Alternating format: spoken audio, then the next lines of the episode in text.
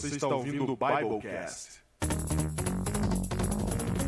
Podcast do site confissõespastorais.com.br.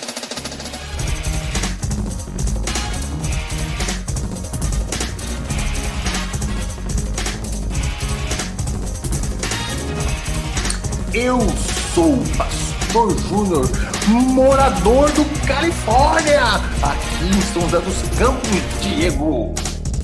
E eu sou Diego Barreto, morador da Califórnia também. Vamos ficar com esse negócio de Califórnia agora aqui na abertura, Júnior? Quero jogar na sua cara. Agora você calcou. Que eu... Calcou. Ai, a gente. E essa música que fica tomando strike? A gente vai continuar usando essa música de introdução, Júnior? Vamos para sempre. Você já fez as negociações. Compra essa música pra você. É isso. Compra pra mim. Compra pra você. Então você que é o vídeo da Bocage já se prepare que a qualquer momento a gente vai fazer uma vaquinha de 50 mil dólares, alguma coisa do tipo, pra comprar a música pra gente. Custa 50 mil dólares uma música. Eu não faço ideia de quanto é que custa. É tão difícil, tem que fazer tudo um processo. Não, baixa na Play. Ele só é sua. Baixou é sua. Não fala um negócio desse. Não. Não, quando, você compra, quando você compra lá e paga um real, não é sua? Ah, aquelas baratinhas. Ah, você tá falando daquelas que é um, um dólar. É, exatamente. Sei, sei. Não é assim. Juno, recadinhos. Tem recadinhos hoje? Recadinhos. Sim, pra gente Ó. começar já ir direto pro tema. Recadinhos. Não, não é assim direto pro tema. Pode fazer direto pro tema. Não pode direto pro tema, porque foi sensacional o retorno do Biblecast. Nós estamos aqui na terceira semana e ninguém acreditou que teria terceira semana. Você que não acreditava, estamos aqui. Não, não acreditou. Agora é que se começa a pensar que talvez a gente não tá enrolando eles. Agora que talvez não sejam palavras. É, talvez, quem sabe, três vezes, né? Você viu que teve gente falando que realmente tinha misofonia, né, Júnior? Você viu, né? Como é que chama a palavra? Misofonia. Tava com dificuldade de ouvir a gente, com um barulhinho tocando no fundo.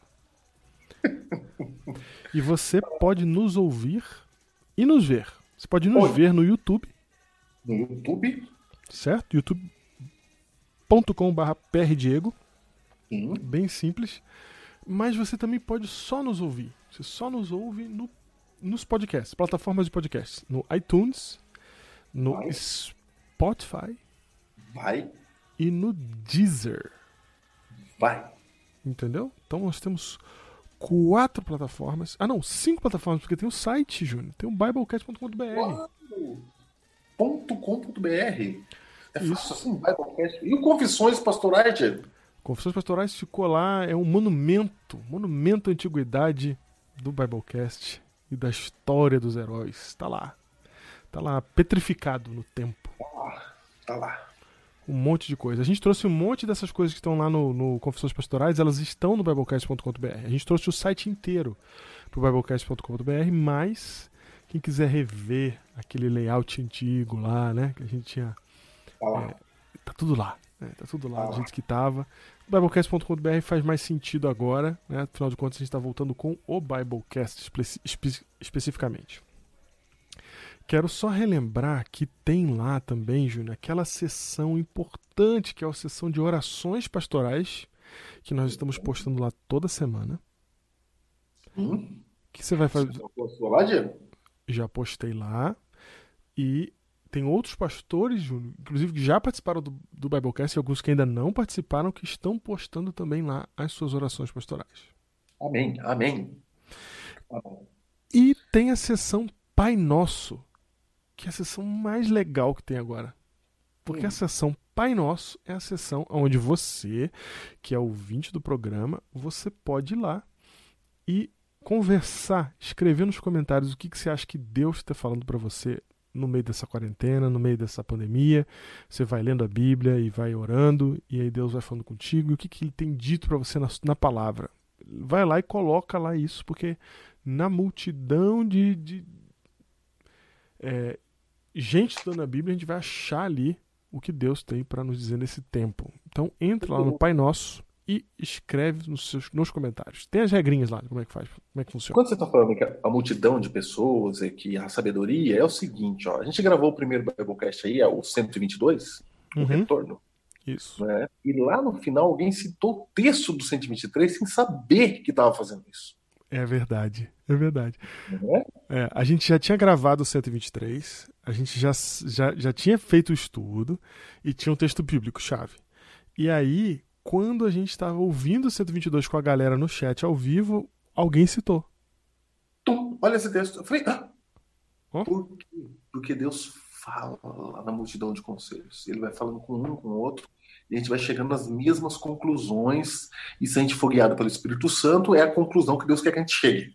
Isso, exatamente. E é, e é ela que nos dá. Ela, ela tem dois pontos de segurança, né, Júlio? Ela tem o ponto de segurança um, que é a Bíblia. Né? O texto está ali, não dá para trocar o texto, o texto já está lá, já está escrito, pá, referência número um. E número dois é quando você começa a ver pipocar gente da comunidade entendendo a mesma coisa sobre aquele texto, aí você fala: opa, então não E é só a minha interpretação. É, e no contexto. No contexto, é, exatamente. Então, isso dá E- segurança de que eu não tô tendo uma alucinação sozinho, né? Claro. Ai, apesar que a gente tem, Diego. A gente tem às vezes. Às vezes a gente tem mesmo. Mas coletivamente a alucinação não existe, né? Você sabe que Ah, não? coletiva não. Não. Não, não. Isso é, uma- é um é um ponto da que a psicologia já tem definido que não tem como- Existe. Os fake news são consciências coletivas sobre Ah, algo. não, aí você tá falando de outra coisa, né? Não de alucinação. Aí é outra coisa. Charlie Charlie, lembra do Charlie Charlie? Aham. Charlie Charlie? É, Nossa. que fazia o negócio da caneta lá, o copo e tal. Espalhou e tal. Lembro, lembro, lembro. Não, isso é outra coisa. Isso aí tem mesmo. E tem muito. É, então. Coletivo. Mas alucinação do tipo 500 pessoas que falaram no Novo Testamento que viram Jesus ressuscitado? Não. Ah, tá. Entendi. Nós estamos falando da esquizofrênica mesmo, de ver. É, de ver. De... Exato. De ver alguma coisa. Entendi. É isso mesmo. Diego, Diego, estamos aqui. Diga. Não vai esquecer de falar do Do grupo. quê? Do grupo do Facebook, da comunidade. No Face, eterno. Eterno, desde o começo dos primórdios, desde que a Facebook é o grupo Heróis do Biblecast no Face. Desde que é Facebook. Desde que a fez. É Desde verdade. que a fez. Ah, Porque- o grupo O grupo vem do Orkut, inclusive. veio do, É pré-Facebook. é, no pré-Face. E aí, para evitar que pessoas que fiquem propagando suas ideias lá, que não tem nada a ver com a gente, criou-se os guardiões do Biblecast para evitar que pessoas en- adentrassem os portais do Biblecast e ficassem falando coisas que não têm a ver com a Bíblia, né? Sim. E com o fim de nossa guardiã, né? O- a partida de nossa finada guardiã, como é que funciona agora, Diego? Agora você vai lá no Facebook, procura o grupo Heróis do Biblecast e ali você coloca o seu desejo de entrar, responde as perguntinhas e então você adentrará os portões do Biblecast. Eu fui lá e pus todo mundo para dentro que tinha respondido Exatamente. Então, satisfatoriamente as perguntas. Satisfatoriamente, Diego. muito importante, muito importante, satisfatoriamente. Satisfatoriamente. Isso. Não é assim, né? Escreve qualquer coisa e entra. É satisfatoriamente. E aí você adentra lá no grupo Heróis do Biblecast no Face. Lá estão todos eles, os guardiões, os centuriões, os pinguins, os vikings, Os os samurais. todos, todos, os cangaceiros Isso, do Biblecast. é isso mesmo. Então eu convido Os heróis alados, os heróis alados, os heróis alados. Inclusive, a gente tem lá uma postagem com os verbetes do Biblecast. Você que é novo, quer saber os verbetes do Biblecast? Lá tem as explicações de quem é o samurai, quem são os tubarões do Biblecast, quem são os centuriões. Tem todas as explicações lá, as palavras que a gente usa aqui. Tá tudo lá no dicionário de verbetes dos heróis do Biblecast. E é isso. É isso mesmo. E, e para você que tem saudades dos traços do reino, os traços do reino estão no Facebook. Não, não, desculpa, no Instagram. No Instagram. O... Tem que aparecer aqui um desenho. Diego. Cadê o desenho? o Júnior quer condicionar a divulgação a um desenho. Pô, Pô, é o mínimo. É o mínimo. É o Gente, mínimo. quem lembra do Traços do Reino, vai lá no Instagram, Felipe Carmo. Procura lá, Felipe Carmo no Instagram e você vai ver. Ele continua fazendo os desenhos, continua fazendo os traços, mas ele está fazendo no Instagram agora. É isso, Júnior. Vamos para o tema de hoje, Júnior. O pessoal pediu o livro de hoje, hoje não tem o livro de hoje.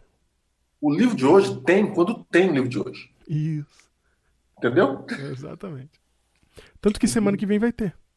É, porque o livro de hoje tem quando o tema que a gente fez, a gente usou o livro de hoje. Isso. Então vai ter, vai ter o Sempre foi assim, tá, gente? Sempre foi assim. de hoje. Né? Sempre foi assim. Nunca foi um livro solto, assim, ó. Solto. Não. É. Tipo, pega um livro aí, Júnior. Qual que é o livro que a gente vai divulgar hoje, Júnior? Pega um livro aí. Nunca É. foi assim. Não, nunca foi. Sempre foram livros com propósito. Sempre. Então, hum, tirar desse bode da sala Porque o livro tem que ter propósito, né? É bom. Bom que tenha. Não, pode ter. Você lê, tem vários livros legais. Só lembrando a você que ouve pelo Spotify, que ouve pelo YouTube, que você pode acelerar a velocidade também para poder nos ouvir. Oh, meu Deus. Eu descobri que tem gente ouvindo a gente a 1.5. Não afine a minha voz. Não, mas não afina, não afina. Demasiado. Muito bem, Júnior. E o título, o tema, o tema de hoje, qual é?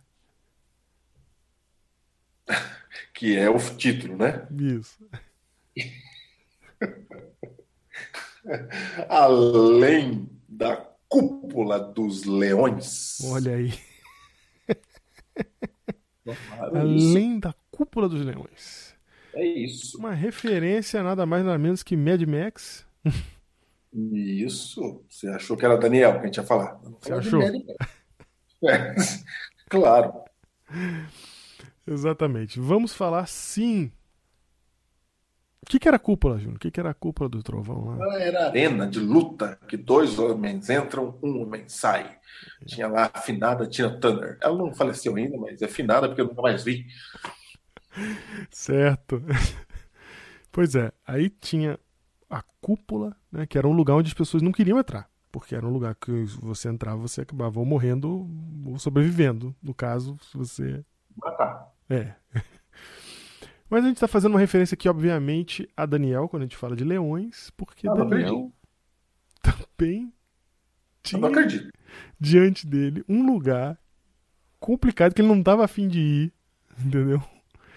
Tinha um problema ali também para Daniel de vida ou morte, Era uma crise. Uma crise.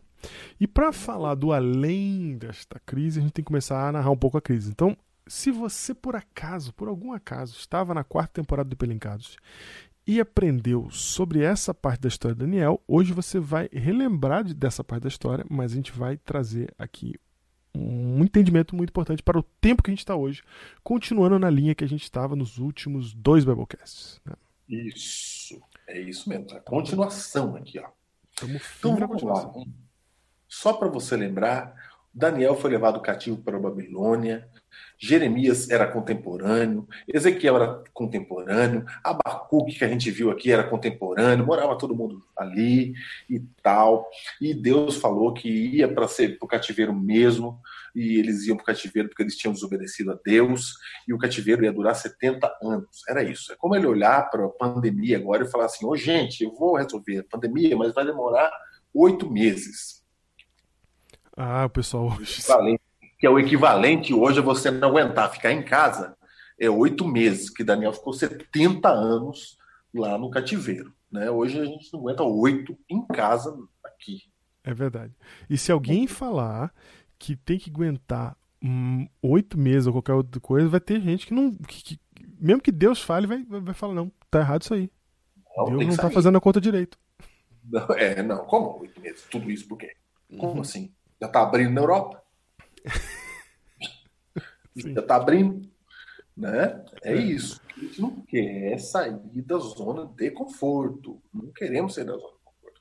Então, Daniel vai cativo. E Daniel passou o tempo todo lá cativo, Diego. Todos os 70 anos. Só lembrando que no último episódio, Júnior, a gente falou aqui também de que Jeremias avisou a respeito desse juízo que estava chegando e o povo não quis aceitar.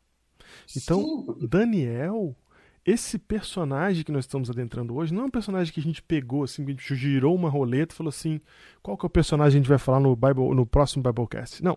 Nós pegamos, o- estamos seguindo a sequência lógica. Então, no primeiro episódio, a gente falou de Abacuque, de alguém que antes de Jeremias falou assim: Senhor, quando vai vir o juízo? Aí Deus E falou: era Babilônia. O povo que ele estava reclamando Babilônia lá era, era os cadeus. Os caldeus. Caldeus, Caldeus, exatamente, Babilônia. Então Deus falou, vai vir e vai vir por meio da Babilônia. Aí vem. Jeremias e fala assim, gente, chegou e é a Babilônia. Aí o povo fala assim, eu não quero, eu não quero, não vou aceitar, eu vou recalcitrar, né? Eu vou lutar contra, eu vou ser rebelde, eu não, não, não quero isso, não tira a minha normalidade de mim, e etc. Aí vem Deus e fala, "Shh, shh, shh, hey. chegou a hora de botar as coisas nos seus devidos lugares. Silêncio. Silêncio. Calem-se dele toda a terra. Isso. E aí, na sequência, vem Daniel, que ali. é o camarada que vivenciou o juízo, que no nosso paralelo bíblico histórico é a pandemia. Né? Ele vivenciou o juízo ali naquele momento. Sim. E ele foi lá para Babilônia, viveu em Babilônia e viveu todos os 70 anos. Ele foi levado cativo e fica lá até o final. Ele passa 70 anos. Cai Babilônia, entra Medo Persa e Daniel tá lá. É isso mesmo. Ele Daniel tá lá. fica, ele, ele passa, Passa ele, ele vivenciou todo o cativeiro, todo o juízo. todo o cativeiro. Aí é o seguinte, Diego, quando faltava três anos para completar os 70 anos, Uhum. três anos para completarem os 70 anos, Daniel tem a visão do capítulo 8 de seu livro. Certo. E lá no capítulo 8, Uhum. não é?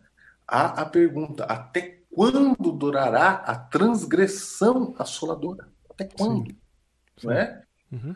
E a resposta que Daniel gostaria de ouvir era: falta três anos, porque Daniel contou os anos, todos os dias da vida dele. Sim. Ele, o- seguiu Jeremias, obedeceu, ficou tranquilo. Ele sabia, porque ele estava ali. Né? E Que se, você, e se você já ouviu o Biblecast e o Hiperlinkados, o Escravo e o Rei, você sabe que Daniel era estudioso do, cap- do livro de Jeremias. Isso, exatamente. Usou para dar estudo bíblico para Nabucodonosor. Isso. Aí, na hora da resposta, ele falou assim: ó, "É, quanto tempo falta? Faltam, faltam três anos. A resposta vem em Daniel 8,14. Até 2.300 tardes e manhãs, e o santuário será purificado. 2.300 tardes e manhãs, tarde vem da palavra hebraica, que quer dizer parte escura do dia, no caso, à noite, Sim. não é? Uhum. À noite. E manhã vem parte clara do dia, que são então 24 horas. 2.300 dias, que na profecia quer dizer anos. Certo. Então, em vez de três anos, a resposta foi 2.300 anos. Daniel falou: não é possível. Não é possível. Sim. Não é possível. Como assim? Tava faltando só três? O que, que a gente fez de errado? Por que, que Daniel pensa que a gente fez de errado? Porque se você for em Deuteronômio 28, 29 e 30, você vai ver as bênçãos e maldições. Lá diz que se você não for obediente a Deus, ele vai dar um monte de maldição. E a última maldição era o cativeiro. Uhum. Tá lá. Final, Inclusive, se você 28. ainda não assistiu no meu canal aqui do YouTube, tem um vídeo sobre o exílio. E você entende como que o exílio faz parte desse processo de juízo desde muito tempo. Isso. Então, o exílio vem quando o povo desobedece a Deus. Então, na cabeça de Daniel, ele lendo a Bíblia, entendendo tudo isso, nós estamos Tanto que Daniel fala assim: ó, foi Deus que nos entregou nas mãos de Nabucodonosor. Foi Uhum. Deus. Não foi Nabucodonosor que é poderoso, que é forte. Não, é porque a gente não foi fiel e aí a gente veio parar aqui. Tanto que o Deus já disse que vai durar 70 anos apenas. Então, o cativeiro fazia parte das maldições por não obedecerem aos mandamentos, eles estavam ruins da fé, tanto que os, o, o reino do norte já tinha sido dizimado pelos assírios anos antes, porque eles também não tinham sido fiéis. E aí, o povo do sul, Judá, vai cativo para Babilônia.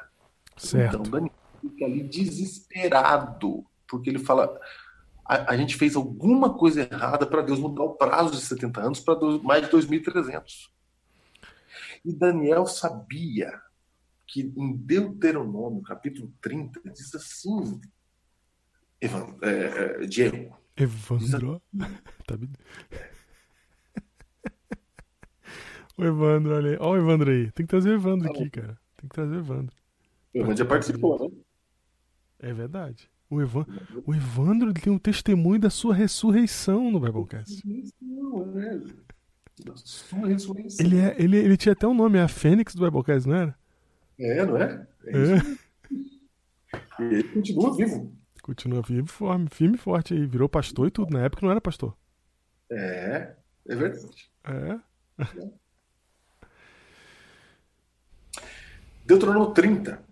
Quando, pois, todas essas coisas vierem sobre ti, o cativeiro, Uhum. inclusive, a bênção e a maldição que pus diante de ti, e te recordares delas entre todas as nações, para onde te lançar o Senhor teu Deus, vê, ó, Deus te lançou no cativeiro. Uhum. Pra onde te lançares. Que é a linguagem de diáspora, né? Vou te... Isso, é.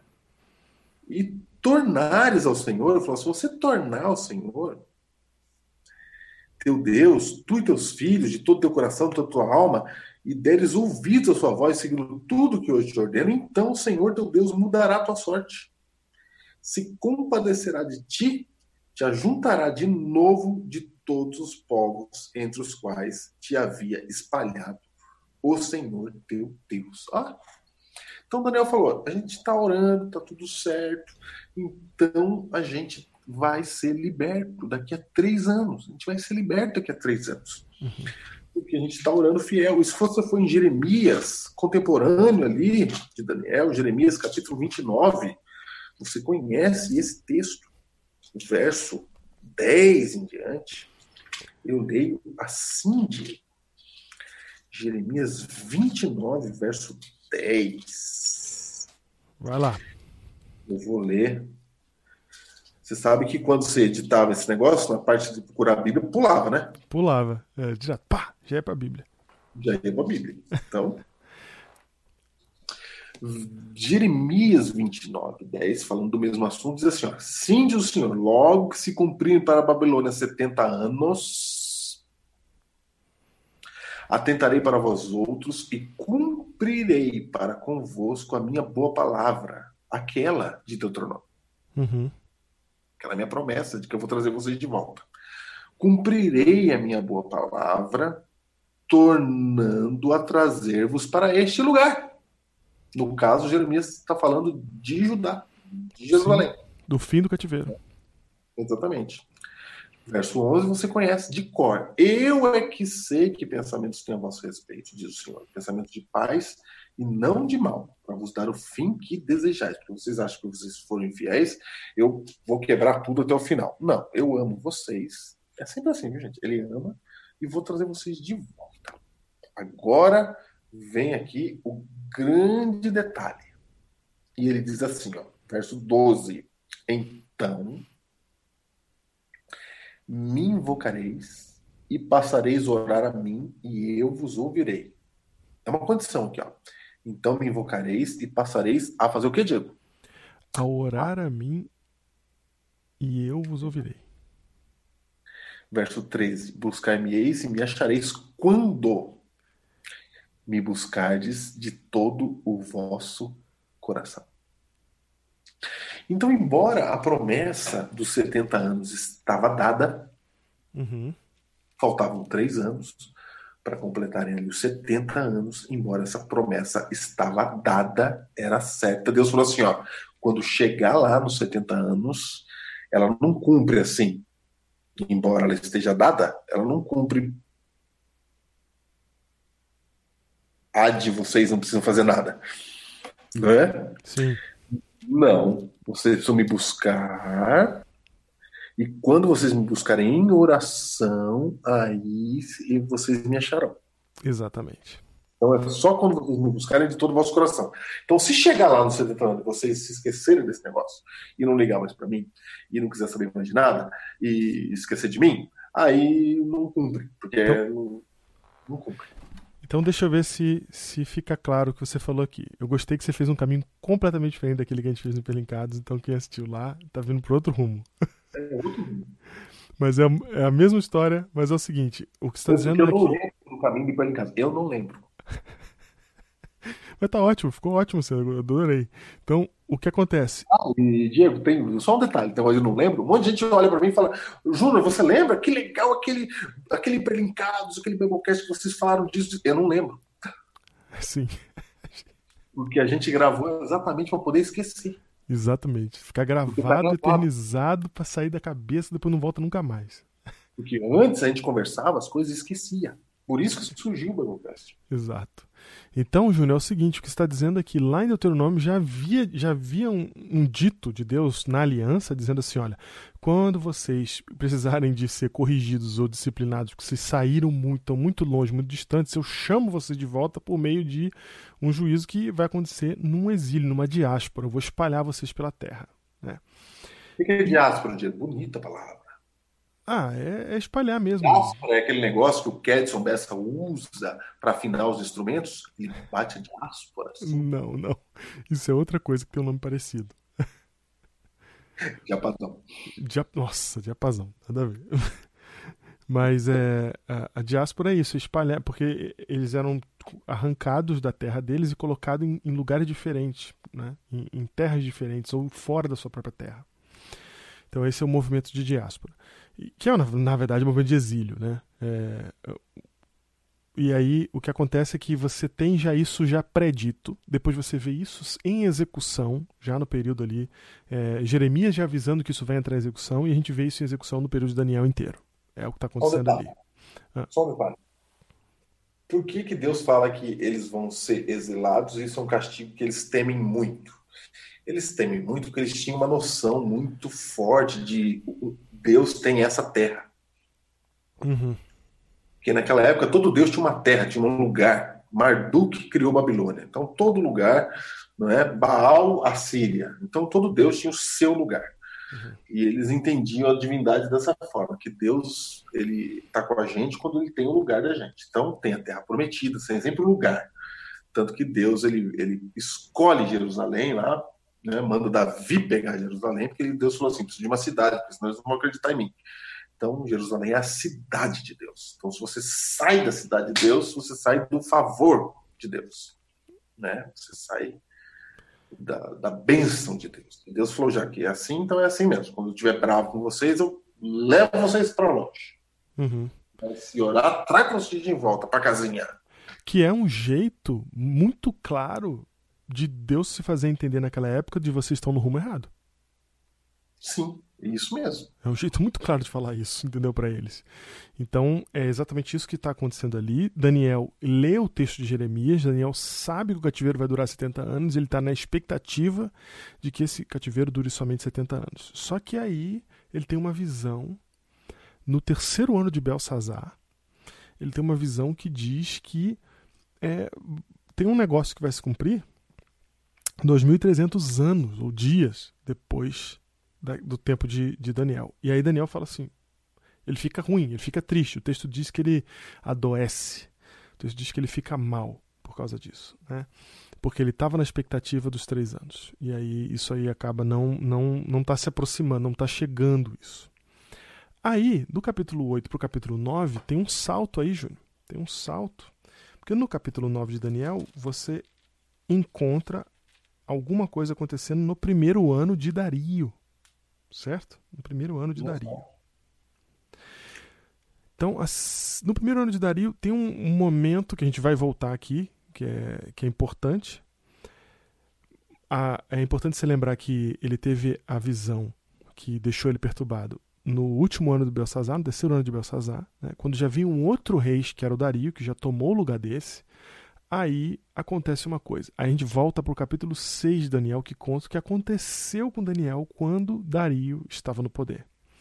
E aí a gente, a gente conhece a história, né? O que aconteceu é que os caras, não vamos repetir, não vamos ler tudo aqui. Se você quiser que a gente leia verso por verso, já tem hiperlinkado sobre isso. Mas o que importa é o seguinte: é, eles foram.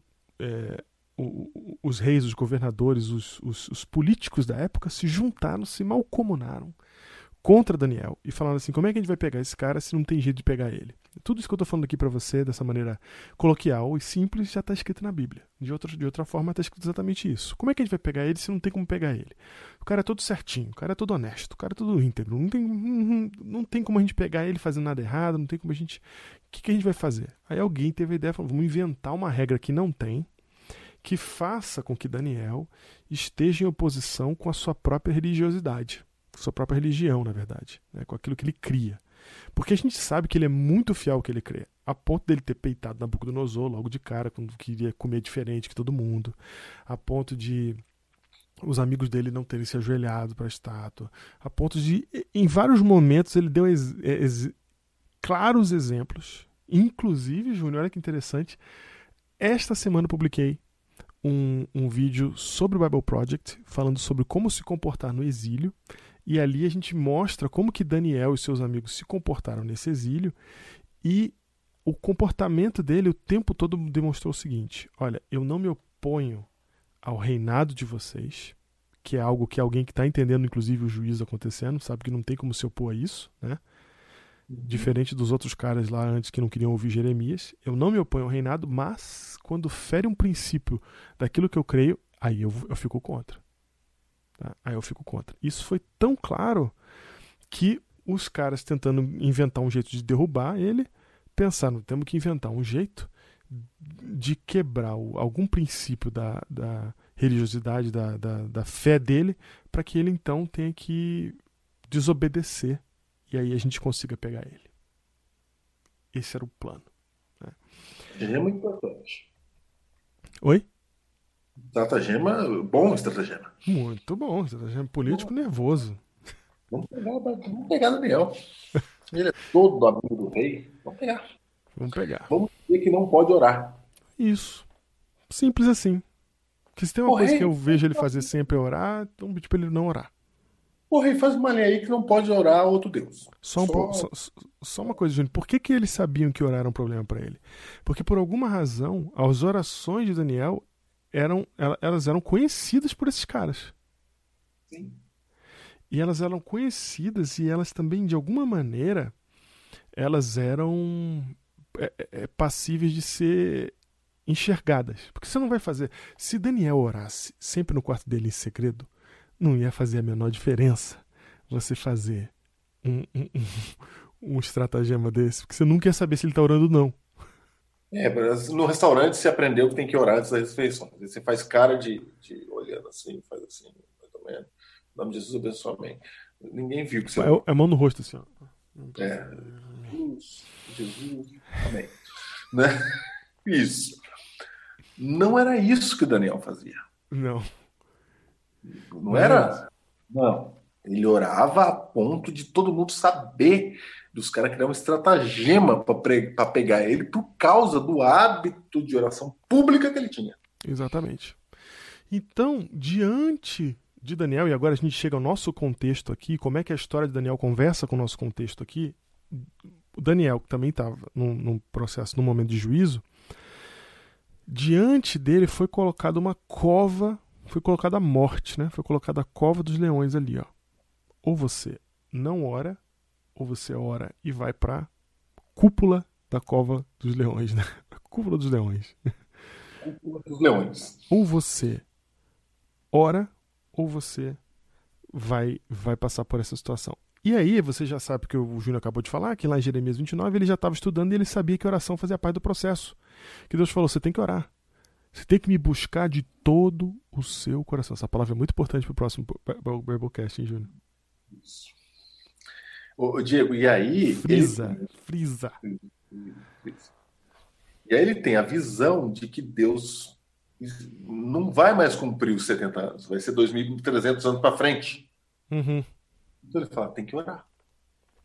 Então, mais do que nunca, ele sente que tem que orar. Tem por que orar. Isso, por isso. Ele tem que orar na sacada para o povo ver que é para orar. Isso, porque o, o, Daniel ia ser visto orando e o povo ia saber, não, tem que orar mesmo, tem que orar. O Danielzinho tá orando lá. Não dá para ele mandar o WhatsApp, gente, vamos orar. Uhum. E Igual a dos caminhoneiros pro WhatsApp. Não foi assim que ele fez. Não dava para ele falar, gente, vamos orar. Uhum. Dava pra ele. Como é que ele ia avisar que tinha que orar? Não tinha WhatsApp. É isso que você quer dizer. Não tinha, não tinha Facebook, não, não tinha nada. É por isso, Júnior, que tem a sessão Orações Pastorais lá no Biblecast.com.br. Para livrar do leão. Não, para incentivar a gente neste momento a orar. Você vai entender isso aos poucos. Porque estamos no momento de saída do que a gente está acostumado. Isso. Parecido com o cativeiro. E aí, Júnior, o, com isso em mente, ele estava orando estava fazendo isso publicamente de propósito, porque ele sabia que isso era importante para o momento que estava acontecendo ali. Então, o que está acontecendo é o seguinte: nós estamos vendo Daniel olhando além da cúpula dos leões. Você pode olhar para a vida, olhar para as coisas como a, aquilo que elas oferecem de ameaça para você. E aí você começa a ter uma visão materialista da vida, uma visão imediatista da vida. Você começa a ter uma visão da vida que vai vai fazer sentido a mulher de Ló olhar para trás.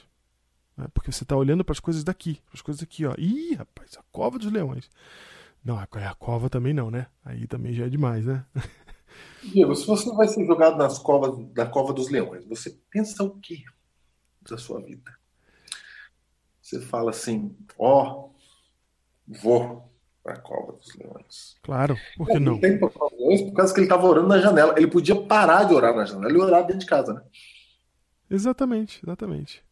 Mas a gente sabe que ele continuou orando de propósito porque ele sabia o quanto aquilo era importante para aquele momento e ele pôs de, pôs de fora sua própria vida, seu próprio interesse, que é o que faz o discípulo de Cristo de verdade, né?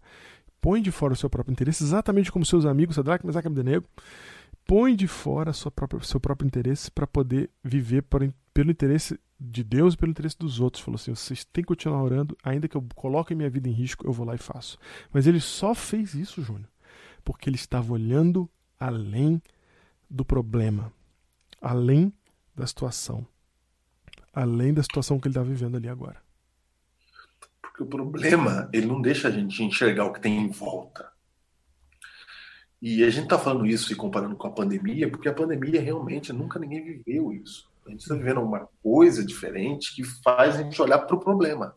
Uhum. E como a gente falou aqui, faz a gente querer voltar ao que era antes. A gente não, a gente não olha, a gente quer sair do problema, quer fugir do leão. A gente isso. quer fugir, não é? O problema é ficar muito grande, muito grande. Ele parece envolver a gente igual uma cúpula, né? Ele parece envolver a gente, a gente não tem para onde fugir, aquele negócio é muito enorme, aquilo tá acontecendo, minha vida tá em risco, etc tal. E a gente deixa de olhar além, de, além disso. Você não enxerga além. Isso. E o que Daniel conseguiu, Daniel viu além. Isso. Como Daniel foi? falou assim, não importa nada.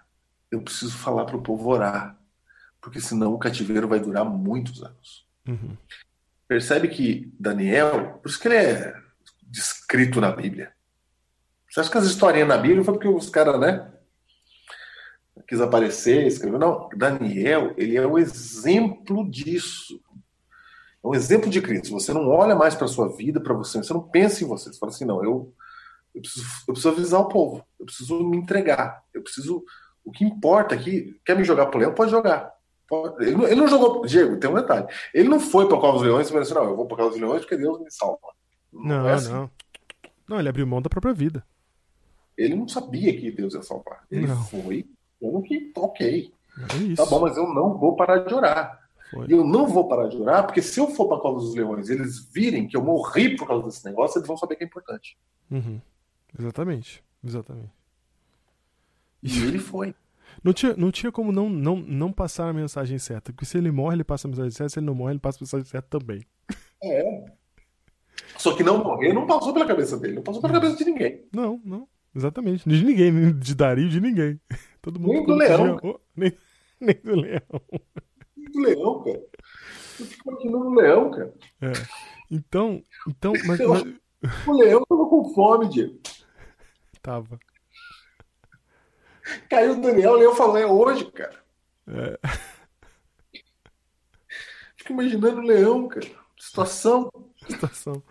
Depois se resolveram a situação dele, logo em seguida resolveram a situação do leão. Mas É, entendeu? Cai lá o rapaz e ele, o leão, não vou comer, cara. E, e, e Júnior, o que Daniel fez é o que a gente quer destacar aqui. É, Daniel podia ter lido só o cenário. É o que a gente faz. Pandemia, pá, gente morrendo, crise sanitária, meu Deus, a economia indo para o espaço. Lê cenário. Olha que legal. Lê o cenário. Lê o Você cenário tá que tá na nossa frente, ó. Ó, é isso. E a gente faz isso não é só com a pandemia, não. Não, não. Sem pandemia, também fica lendo o cenário de fim do mundo, dá terremoto, não sei na onde, você vem, você acha o negócio. O que você vai perder? Se quando você lê esse tipo de cenário, você está preocupado com o que, que você vai perder. Vou perder a vida, vou perder as coisas, a mulher de Ló, vou perder ah, o trabalho, vou perder o emprego. Tô- ó, cenário 1. Cenário 1. É a primeira leitura que a gente faz. Daniel foi além do cenário. Foi lá para trás. Por isso que a gente botou o título de Além da Cova dos Leões, né? Além da Cúpula dos Leões. Além do cenário 1, tem alguma outra coisa ali essa outra coisa, além do cenário 1, é o que Daniel foi ler. Certo? Sim. E É isso Ninguém enxerga. ninguém enxerga. Ninguém E isso é uma coisa que a Bíblia e que o cristianismo traz pra gente a capacidade de ler esse cenário, essa parte do cenário que a maior parte das pessoas vive despreocupadamente, vive sem saber que existe. Vive sem entender essa segunda, essa segunda camada de entendimento do que as coisas estão acontecendo. Então, ler o grande conflito, ler o que está por trás do que está acontecendo, é muito importante nesses momentos. E foi exatamente isso que Daniel fez. Como, Júnior, que Daniel fez isso? Duas formas. Uma, ele foi na Bíblia, cara. Uhum. Foi na Bíblia. Então, você vai na Bíblia. Porque a Bíblia, e a Bíblia vai te mostrar o que está atrás. Não é? Uhum. Tanto que ela vai revelar. Isso. Revelação quer dizer tirar o véu. Ela vai Uhum. tirar o véu da história e vai te mostrar o que tem por trás. E, e por trás não estão os Illuminates. Não é isso que está por trás. Não. Estamos- Não tem a ver com teoria da conspiração. Não, não, deixa isso bem claro. Não é procurar o que está por trás, teoria da conspiração, alienígenas, Illuminates. Não, não, não. não.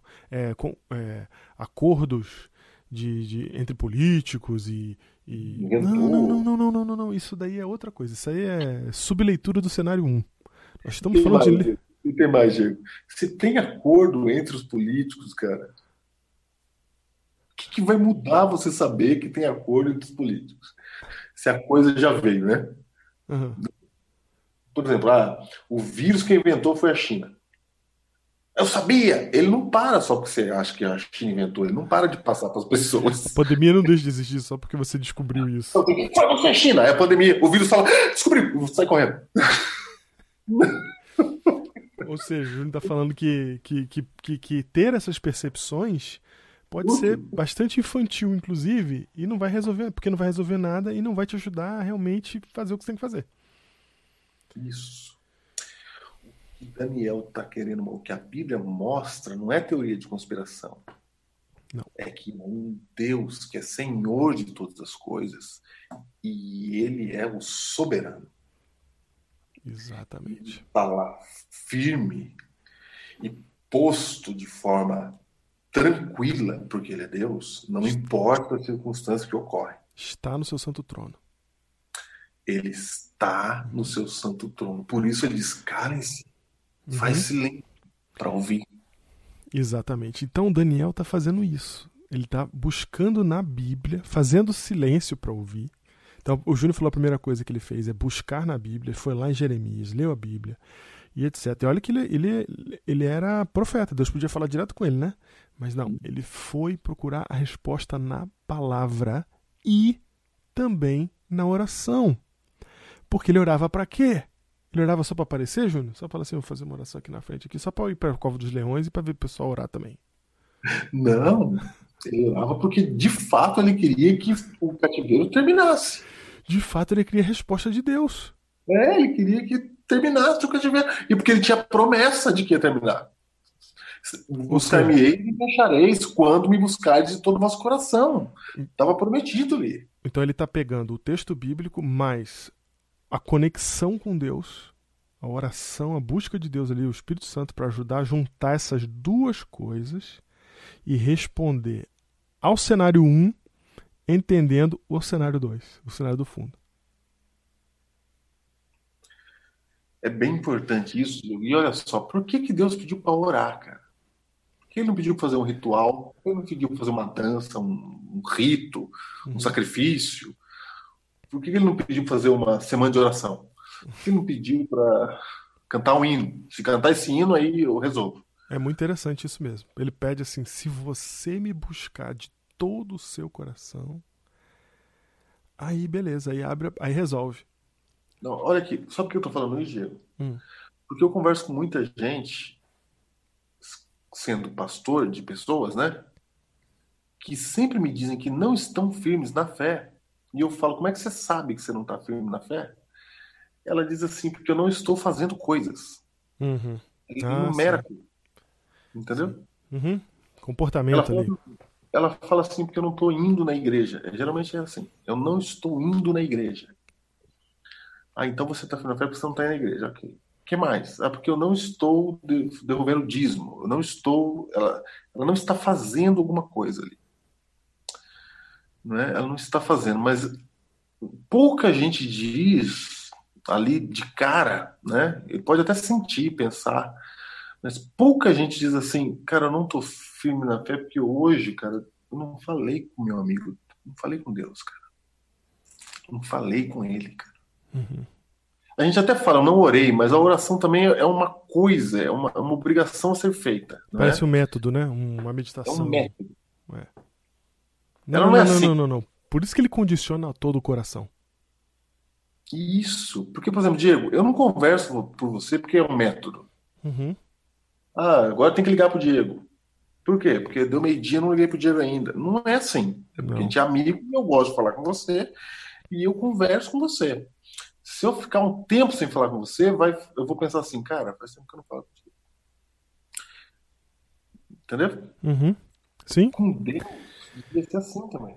Exatamente. Exatamente. Então, o, o, que, o que essa oração de Daniel não é uma oração pro forma, é uma oração real, de busca mesmo, de, de, de falar com Deus, de querer.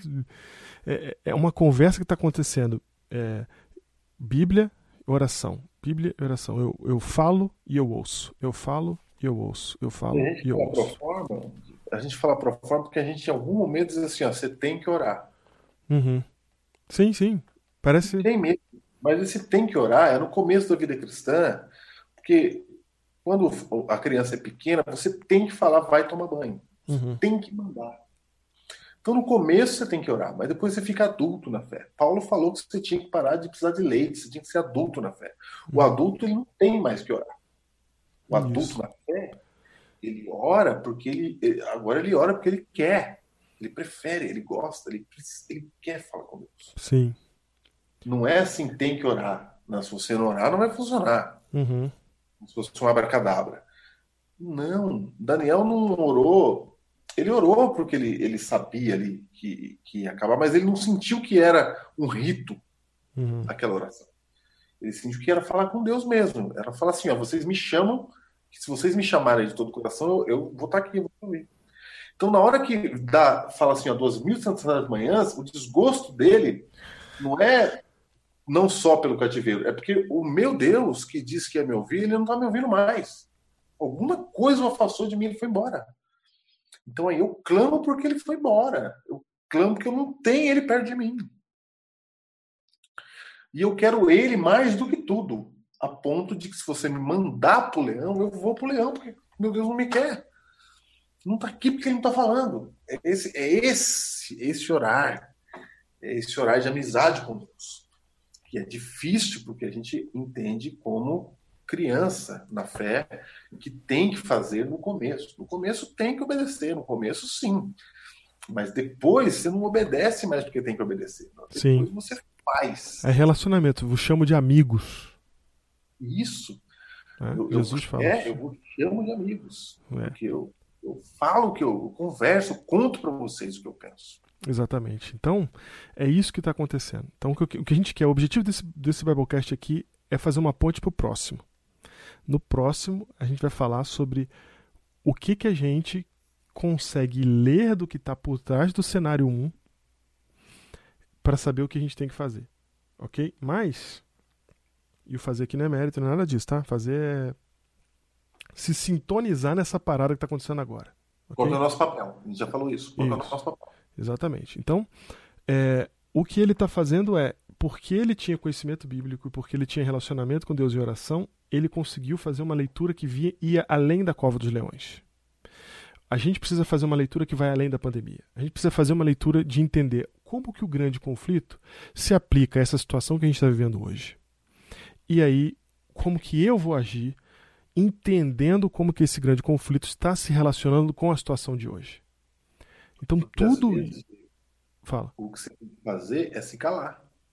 Às vezes é. né? Às vezes faz parte. o que que Daniel faz na cova dos leões? Não, e o que, que ele. O que, que ele faz quando ele está orando? Ele descansa ali na cova dos leões. Aí, quando ele- e, e a gente pode considerar a oração um tipo de cálice também, porque ele está falando com Deus só, ele está buscando a Deus ali, ele não está alardeando, falando, conclamando o povo, conclamo-vos que preguem, que, que, que Não, ele orem. estava ele estava calado, aceitando há 67 anos. 67 anos, exatamente. O cara virou eunuco aceitando. Sabe, sabe- deixa eu explicar uma coisa pra você. Virou eunuco, Né? né? É, É nesse nível de é nesse nível. de Ele- estar participando do processo.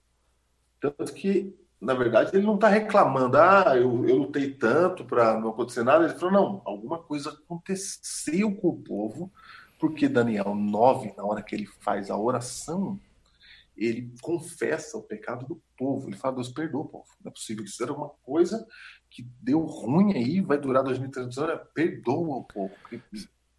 O povo não... Perdoa o povo. Você quer ler a oração de Daniel, a oração do capítulo 9, você pode ler na sua Bíblia ou você pode ler no site também, porque a oração pastoral dessa semana no site é de Daniel. A gente não está colocando só as nossas orações pastorais, mas todas as orações pastorais, inclusive as da Bíblia. E a de Daniel está esta semana lá para você poder ler Daniel 9. Para você entender por que, que ele tá, o que, que oração Daniel faz no meio do juízo que ele está vivendo. Que oração Daniel faz quando ele entende a segunda camada, quando ele entende o que está por trás? Que tipo de oração ele faz? O que, que ele fala com Deus? Qual que é a conversa dele com Deus? E que isso te inspire também a fazer suas orações com Deus, a buscar sua conexão com Ele, porque este momento que nós estamos agora, Júnior, não é um momento para se reagir olhando para aquilo que está diante dos olhos. Não é para a gente reagir igual a mulher de Ló, não é para a gente reagir igual. Agi... A gente poderia ter reagido se estivesse no lugar de Daniel, né? Daniel olhou para além. E é isso que a gente quer que você faça, que você olhe para além, que você entenda esse processo que se constrói com a Bíblia e com a oração, para você poder entender como agir no momento que a gente está, porque a gente está num momento onde não temos nada que se compare com isso e não temos nenhum texto pronto para nada. Você não tem texto pronto, eu acho maravilhoso isso. Louvo a Deus porque não tem um texto pronto, Júnior. Porque se tivesse um texto pronto que fosse, a gente não estava mais lendo, não estava mais se preocupando, não estava mais buscando, o pessoal não tinha voltado para ouvir o podcast. Porque eles já que já sabiam, porque tinha um texto pronto dizendo o que, que era para fazer. Graças a Deus que não tinha texto pronto para Daniel. Ele teve que buscar, teve que fuçar, teve que ler. Estudava eu o livro de Jeremias. Estudava.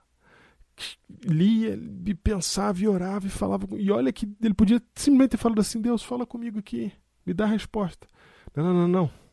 Ele lia no texto bíblico e ele pedia. Deus já tinha dado no capítulo 2, né? Já tinha dado. Quando Já ele tinha. de... Ah. Não, no capítulo 8 ele já deu. Só que ele não É? deu a parte que faltava. Foi. E a Foi. parte que falta só vem depois que ele ora a oração do capítulo 9. Que é ano depois. Mas a parte estava lá. Tá- Não, então, ele ora, aí o anjo vem e fala assim: tá bom, Deus vai te responder sobre aquilo que inquieta o seu coração. Eu quero saber se a gente vai orar até Deus ver que isso inquieta o nosso coração para nos responder. Ou se a gente vai dispersar. Não leia a Bíblia, não leia a Bíblia como se os textos fossem simples provas para aquilo que você está querendo saber. Não lê. Chama, chama usar a Bíblia com usar. Como é que tem um termo técnico para isso? É o texto chave, texto resposta. Prova, Texto prova, é isso. prova. Texto prova. Não use a Bíblia como texto prova. Para você que é adventista, Ellen White chama de sermões argumentativos. Coloca aí sermões argumentativos e vê o que ela fala.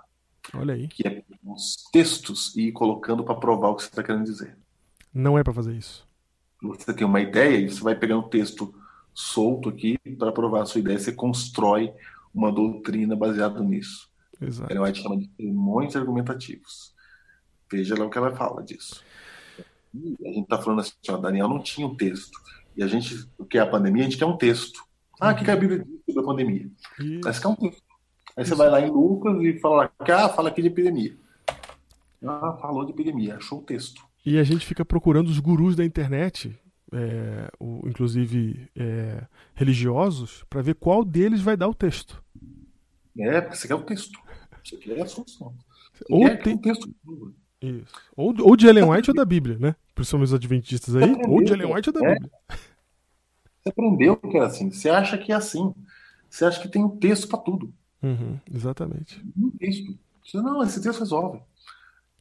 Rapaz, Deus quer falar algo muito maior para você. Tá no texto o que ele quer falar. Uhum. Mas ele não quer que você pegue um texto dessa forma. Ele quer que você mergulhe na Bíblia veja contexto, veja o que eles estão falando, veja o que aconteceu. Porque Deus, quando escreveu, ele escreveu na história de alguém, escreveu em um tempo determinado. Você tem que saber que tempo foi aquele, saber que jeito foi escrito, que linguagem foi escrita. Aí você vai ler, tá ali, é, é ler, tá? Você aprende ali na quinta, sexta série, ensino médio, a interpretação de texto. É isso, tem que ler o texto, ler o texto. E se tiver dificuldade, a gente tá junto, lendo junto, e a comunidade ajuda também.